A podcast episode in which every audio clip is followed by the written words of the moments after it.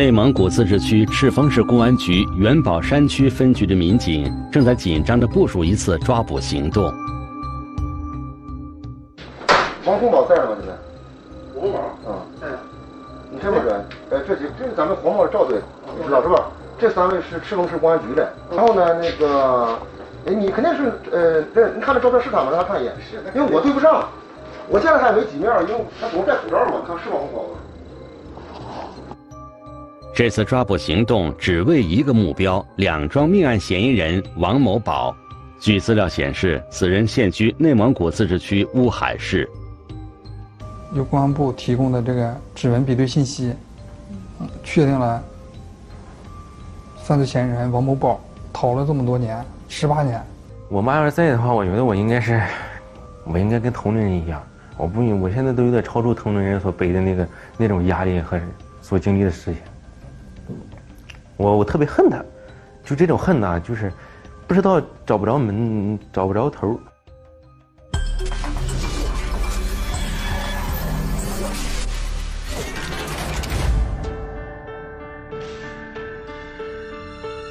聚焦一线，直击现场。此人名叫王某宝，他是内蒙古自治区赤峰市元宝山区人。警方苦苦寻找他多年，一直都没有放弃。为什么呢？因为在2002年，元宝山区先后有两名女出租车司机遇害，作案的手法非常的残忍，而当年因为现场被严重的破坏，也没有监控的视频可看，所以警方对于嫌疑人的追查呢遇到了重重的困难，而最终案件停滞下来。直到2020年的三月，这个案件突然间出现了重大的转机，这个王某宝就进入到了警方的视线当中。那么这究竟是怎样的案件呢？我们要把时钟拨回到二零零二年，一起进入到今天我们关注的事件，了解它的来龙去脉。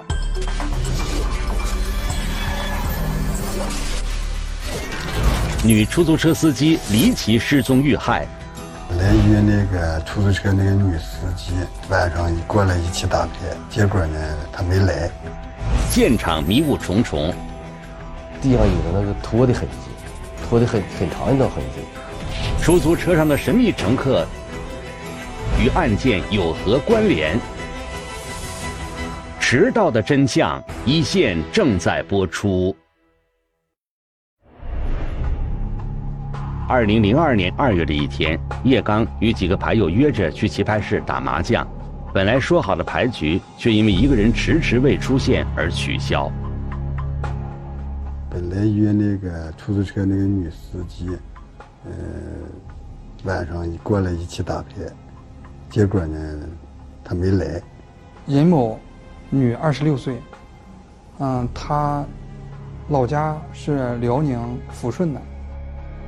叶刚及其牌友给尹某荣打去了电话，但都显示无人接听。尹某荣平时的爱好便是打麻将，只要约好的牌局都会按时出现，从没有几天不出现在棋牌室的情况。后来就觉得很奇怪了，嗯，就是这个姓李的这个女司机，有一好长时间就不和我们牌友见面了，就不知道她去哪里了，呃也看不着她的车了。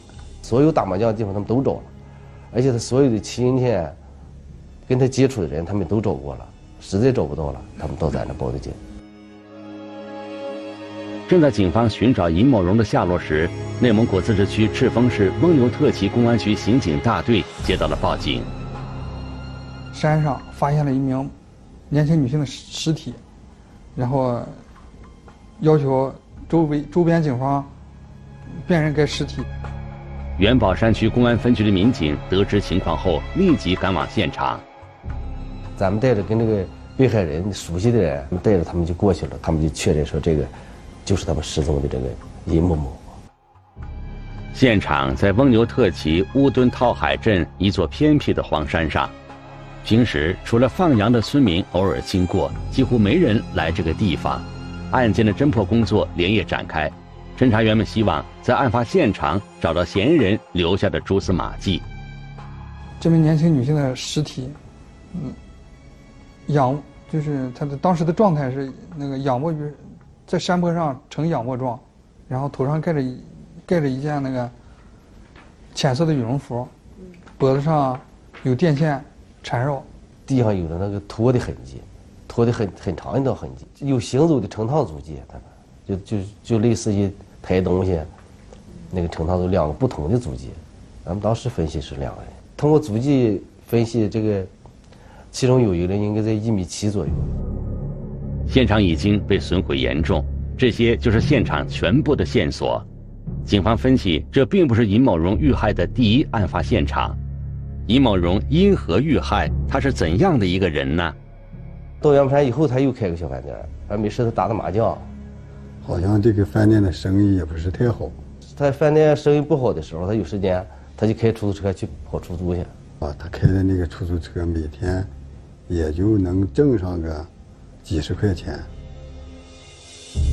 尹某荣失踪时正是开着这辆出租车，但现在这辆出租车却不见了。难道是嫌疑人在杀害尹某荣后驾车逃跑了？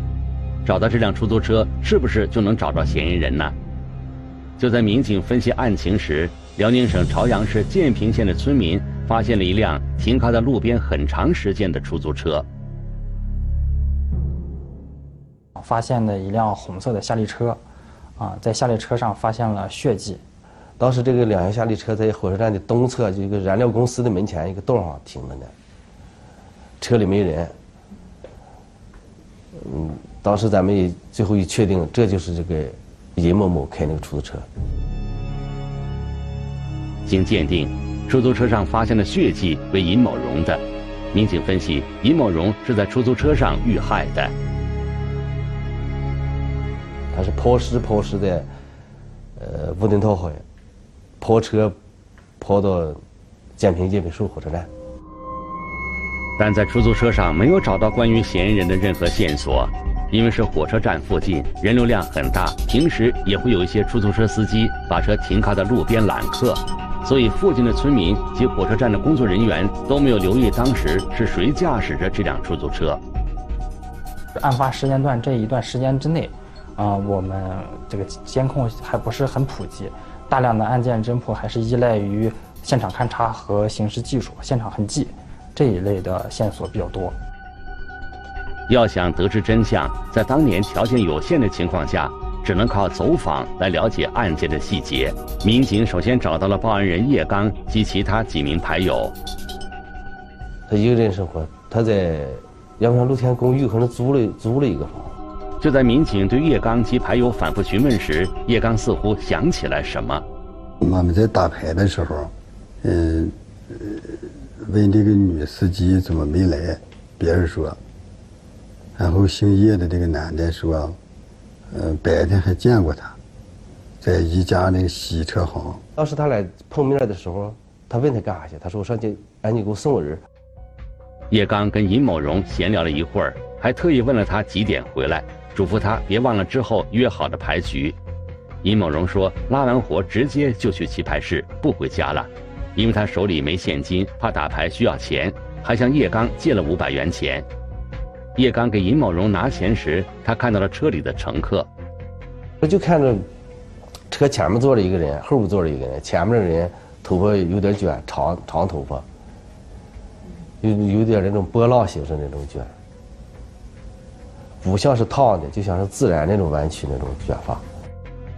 叶刚没有想到，这是他最后一次见到尹某荣。当时咱们发现他身上的钱和手机不不见了，起码他兜里应该有五百块钱，但这五百块钱没有了。抢劫，这是民警当时做出的判断。难道嫌疑人就是叶刚看见的那两个乘客？但叶刚并未与这两名乘客有过对话。所以，除了一些外貌特征，对其他情况一概不知。要找一名年纪在三十岁出头、卷头发的男子，犹如大海捞针。所有符合这个卷头发的人，咱们都彻底都摸了一遍。但是有的不是没有作案时间，就是不符合条件，不不合作不符合作案条件都否了。元宝山的流动人口比较多，因为元宝山一个特性，它是一个新建区，所以外来人员非常多。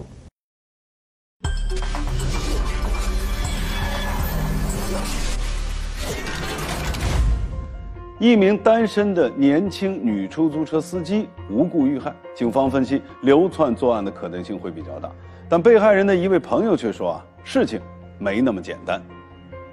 尹焕荣的朋友很多，很复杂，平时跟一些男性走得很近有关系。我当时让他不要来往了，找个正经人结婚，他就是不听。被害人朋友的话引起了警方的注意。从目前的情况来看，案件的背后另有隐情也是有可能的。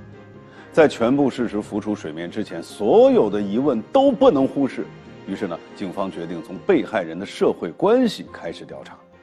我们来听听本案涉及相关各方的声音，解开疑问，还原真相。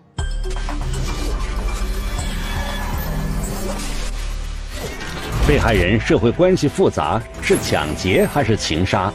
警方侦查过程中发现类似案件，一枚指纹能否为案件指明真相？迟到的真相，一线正在播出。随着勘查工作的深入，民警对尹某荣平时的生活有了大致的了解。尹某荣的性格活泼开朗。不管是牌友还是邻居，都跟他相处得很好，没听说他与谁有什么深仇大恨。出租车女司机平时相对来说吧，还是比较大方大气的，嗯，从不来从，也就是说呢，呃，从不赖牌，嗯，也不欠牌友的账，嗯，有时候如果要是带的，嗯，那个钱多钱少的不够的时候，过几天。见面打牌的时候，他还他会还给牌友。据尹某荣朋友介绍，尹某荣长相甜美，有众多追求者，但她从没有一个稳定的男友。她接触人家还比较复杂，因为好打麻将，她还不是在一个固定地方打，打麻将的人也挺也都有啥样什么样的都都有，社会的一些散闲散人员，做生意的。但在民警的调查中，发现叶刚对案件极为关心，并且侦查员从他人口中得知，叶刚与尹某荣的关系不像普通牌友那么简单。叶某曾经在牌桌上和尹某说：“就是你长得挺漂亮，啊，嗯，能不能给我生个儿子？”跟他开个玩笑，说要娶她，呃，就看着她长得漂亮，呃，就是怎么说呢？说如果要娶了你，给生个孩子该多好。叶刚当时在当地做生意，小有名气。他与尹某荣也是在棋牌室里认识的。我家庭经济条件比较宽裕，是在当地做生意的，嗯，比较有钱。这个姓叶的，偶尔的也会给他一些钱。经过民警调查，叶刚在几年前已经结婚，有两个孩子。这个姓叶的好像有两个女儿，就想要个儿子，是不是因为这件事他们产生过矛盾？啊，叶某产生了想把那个尹某杀害的这个想法。当民警找到叶刚，向他说明来意后，叶刚并不否认自己曾动过与尹某荣进一步发展关系的念头，承认说有过这样的想法，但是他呢，没有付诸于行动。经过调查。叶刚与尹某荣之间并没有因为任何事产生过矛盾。叶刚在尹某荣遇害时间段都在棋牌室里打麻将，不具备作案时间。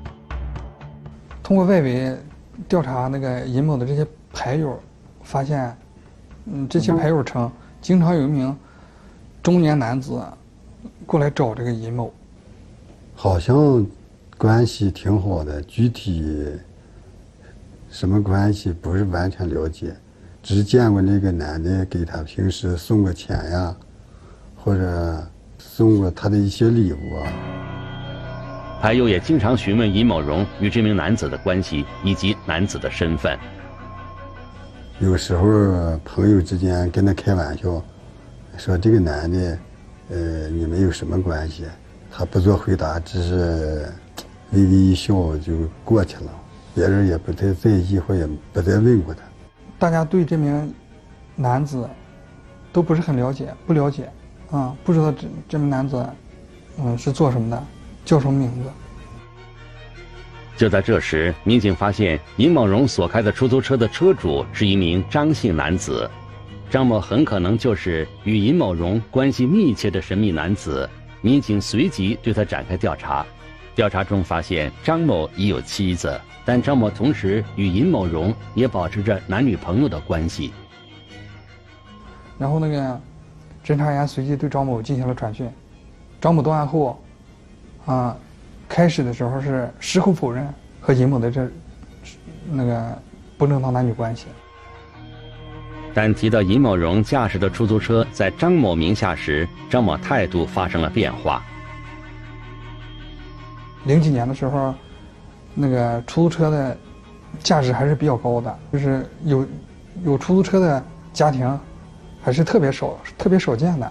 但是张某在这种情况下能把出租车提供给尹某使用，嗯，就让侦查人员对这件事值得怀疑。张某承认了自己与尹某荣的关系。民警在对他的询问中得知，张某的妻子也知道此事，妻子还用此事威胁过张某及尹某荣。会不会是张某和尹某之间的这种感情纠葛，使这个张某产生了杀害尹某的这种故意？是不是？尹某生前逼迫过张某，啊，和他妻子离婚，要和自己成家，要和自己想要他要他和妻子离婚，和自己结婚，是不是在生前逼迫过张某？啊，现在就是这样的问题摆在面前，都没法嗯没有办法解释。但是张某的这个作案嫌疑陡然上升。但所有的一切都是警方的猜测，现在。并没有直接证据证明张某有作案嫌疑。他知道尹某遇害遇害以后，他也表现出就是和报案人叶某一样的非常惊讶的那种状态。这个时间段，张某已经回老家过年了。然后在这个案发时间段里，他那个家人，包括村里的亲朋好友，都能证实张某当时在老家过年。张某并没有这个作案的时间，但是作案动机呢，也不是很明显。啊，所以说就把专案组就把庄某的作案嫌疑排除了。案件又陷入了僵局，跟尹某荣有关的男性，警方都排查了一遍，但都没有收获。侦查员决定对案件重新梳理。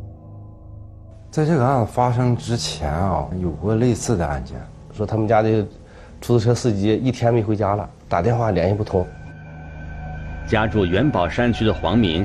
永远也忘不了二零零二年一月二十五日的那一天晚上。我也不知道那是哪的派出所的民警，然后过来了，然后就，那我就记得当时那时候警车是松花江那种面包车呢，还不，之后呢就把我爸拉走了。建平警方说在周国影子发现了车以及车一个红色夏利车，还有尸体在车里。经过调查。红色轿车里的被害人就是失踪的出租车司机张某华，也就是黄明的母亲。尸体位于前呃车辆前座和后座之间的缝隙当中，然后尸体的颈部啊呃勒有绳索，这这个尸体的足部啊应当是位于车辆的外侧，导致了这个车门嗯无法关闭，呈现一种无法关闭的状态。在现场除此之外并无其他线索。但发现出租车及被害人的地点位于市区的一条小道，平时来往行人车辆很多。民警认为，一定有人看到是谁驾驶的这辆出租车。见到这个人开机器盖子，说手上有油，他说的车坏在这儿了。随后，民警对这些目击人员做了详细的询问。我路过这里，看到一个出租车，好像是坏了。嗯，我过去之后看到那个师傅在那儿。修车似的，然后我去帮助他。我说：“你是不是那个车坏了？”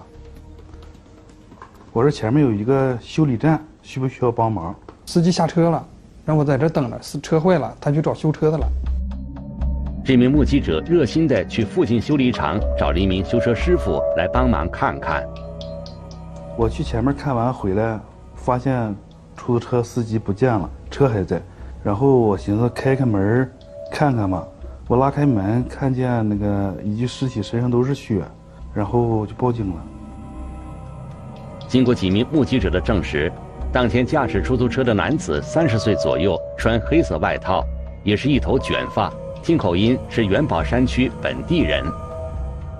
两起案件呢，经过我们分析，存在着呃一定的共同点，比如说受害的都是女性，都是出租车司机，而且都将呃车辆抛到了呃距离案发现场比远的比较远的地方，都存在抛这个车辆的情况，而且车里的财物都被劫走。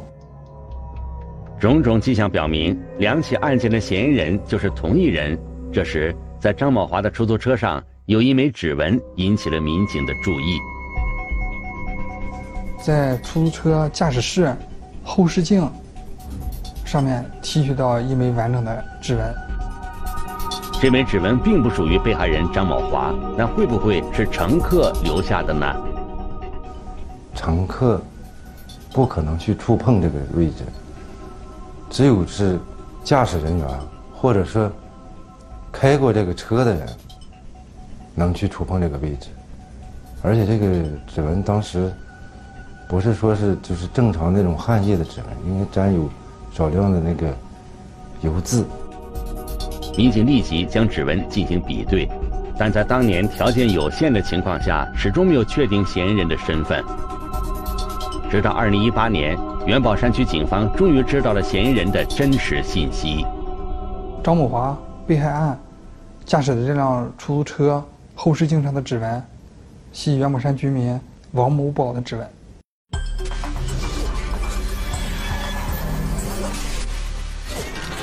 经过调查，警方发现，在案发的时候呢，这个王某宝啊，三十四岁，留有一头卷发。案发之后呢，他就从本地消失，从此呢是杳无音讯。锁定目标之后，民警立刻就赶往王某宝户籍上登记的住所，但是没有找到他。那么，王某宝这些年到底在哪？他连续作案的真正的原因又是什么呢？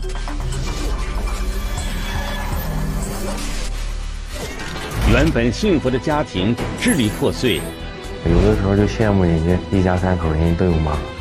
多年来追查凶手，他们从未放弃。迟到的真相，一线正在播出。虽然王某宝失踪了，但他还有一些亲戚留在本地。民警立即找到他们，希望能从他们口中得知王某宝的下落。发现王某宝有。嗯，两个哥哥，一个妹妹，啊，他平时跟他这些个亲人都不怎么联系。王某宝身边的人在这些年都没有与他见过面，也不知道他现在的情况。但民警始终没有放弃查找王某宝的下落，先后去往黑龙江、山东等地进行追逃工作，但都无功而返。直到二零二零年，案件终于有了新进展。王某宝可能藏匿在内蒙古自治区乌海市。发现王某宝于二零一九年至今在那个内蒙古乌海市一工地儿一工地上打工。民警随即对王某宝进行研判，发现王某宝的名下有一辆黑色轿车，一直停放在乌海市的一个工地上。然后我们就循着这个车的轨迹，到了乌海。通过工地工友的辨认，民警确定此人就是寻找多年的犯罪嫌疑人。警方决定立即制定抓捕计划。是从这儿进来是吧？对，哦，这么多是吧？对对对对对。你穿啥车也穿一这种图是吧？呃，不是，他穿蓝色的，蓝色的。经过三十多个小时的蹲守，啊，王某宝终于出现了。出现以后，侦查员将王王某宝抓获归案。别动！表现出很吃惊、很震惊，找他是干什么？表现出无辜呗。当当当我们抓捕的人员去了，给他亮明身份以后，说表明自己是赤峰元宝山警察以后。他有过一个段时间呢，就是沉默。成功抓获王某宝后，民警对他进行了审讯，但他却矢口否认了当年所发生的事。我确实坐过那辆车，但是人不是我杀的，是另外两个人杀的。我只是说从旁边我看见这个事了，他们逼着我说把那个司机女司机杀害以后，他们逼着我把这尸体弄到后座上。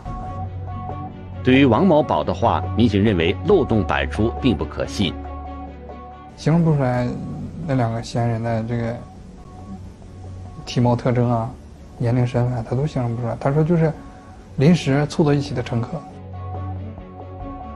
最终，面对大量证据和民警的讯问，王某宝供述了自己在2002年先后两次抢劫杀人的事实。王某宝原本是在矿区工作，平时工作之余喜欢喝酒。有一天我准备去去道观地去喝酒去，嗯，正好走到那个路口那儿，这个车呢正好下来，下来之后呢，他先问我，他说打车吧，我说打。这辆出租车的司机就是张某华，他没有想到这是他拉的最后一趟活。呃，谈好价格二十块钱嘛，那行，那就走吧。后来他就把车停下了，停下了说呢，这是道不好走，道不好走，然后呢让我给加钱。就这样，两人因为钱的事情发生了争执，在争吵过程中，王某宝打了张某华。后来我回去是看到他的车后边有有一个线，但是这个线到底是啥线，现在我记不清楚了。我就把那个拿下来之后。当时的想法就是说让闭嘴，后来给他勒上了以后，勒一会儿他不动弹了，我这才知道后来清醒了，这这这是，嗯，把人勒死了。他是这么说的，但实际哪个出租车司机会在车后面放绳子？这肯定是不真实的，应该是王某家里事先就有这个电线，然后用于作案使用了。王某宝说，意识到张某华已经死去。他在车上待了十几分钟，决定驾驶出租车离开。后来这就我开车漫无目标的过了河，到哪儿了我不知道那个那个地名。车坏了，车走不了了，走不了了以后我就下车开始检查车。后来再骑摩托车就把我，嗯，带出来了。民警在之前寻找王某宝时，通过走访也对王某宝有一定的了解。性格有缺陷的人，可能一个是。总感觉自己某方某些方面比别人差，或者说是自卑吧，不愿意跟别人接触。王某宝在矿区上班，每个月都有一定的工资，但他却时常缺钱，并且因为钱的事常常跟妻子发生争执。当年矿上的效益不太好，那个煤炭积压，嗯，所以效益也不好，工人工资也也减少，这种状态。对钱。或者亲情这块比较钱看得比较重，亲情看得比较淡。虽然王某宝并不喜欢与人来往，但唯独与工友杜某交往密切。喝酒了之后，他就提这个嗑了。提这个嗑的时候呢，我也没反对啊，我说就整去吧，到时候唱酒就整去吧。然后说就后来说是出租车那好整。他们应该是在一起吃饭的时候，连付这个饭费都互相发生。感觉困难的时候吧，又做了第二起案件。王某宝说，与杜某商量共同抢劫出租车后，他们便开始物色目标。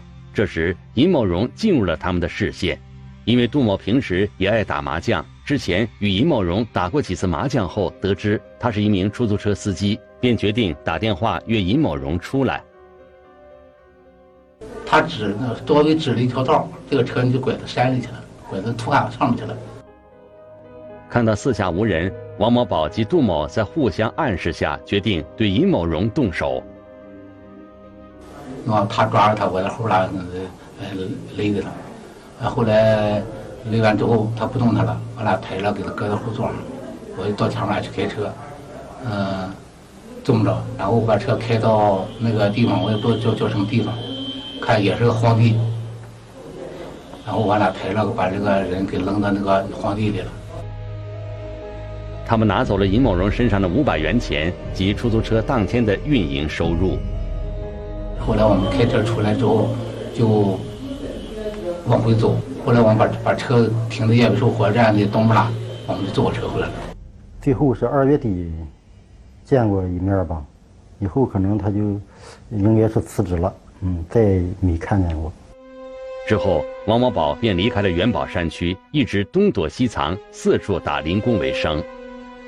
他每年正月或者腊月的时候，他会返回到赤峰市，但是最近他只到红庙子镇，从来不回岳母山区。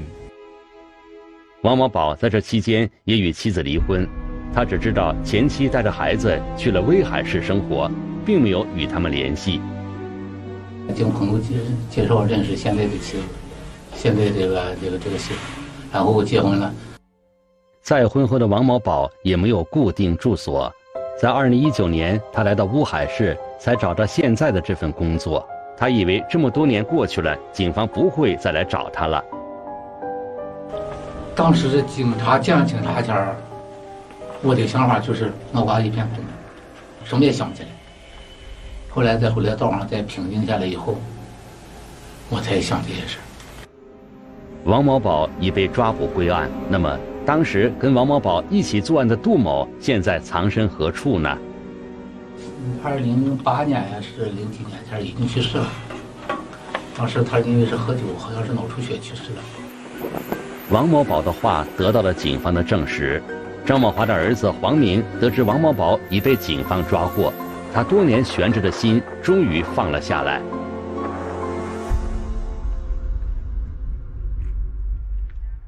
必须道歉。如果不是说你把这个人杀了，这个家庭就此就裂变了，我们家不会现在现在这样。说句良心话，那个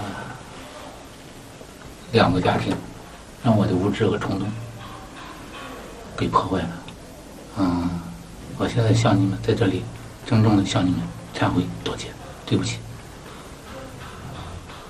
不但毁了你们的家庭，我的家庭也毁了。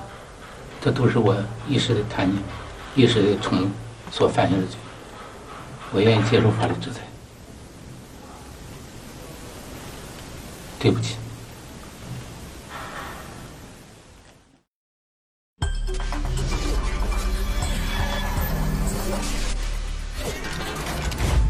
第一次作案之后，这王某宝并没有害怕，也没觉得后悔，反而是变本加厉，为了几百块钱，伙同杜某再次作案，杀害了无辜的女出租车司机。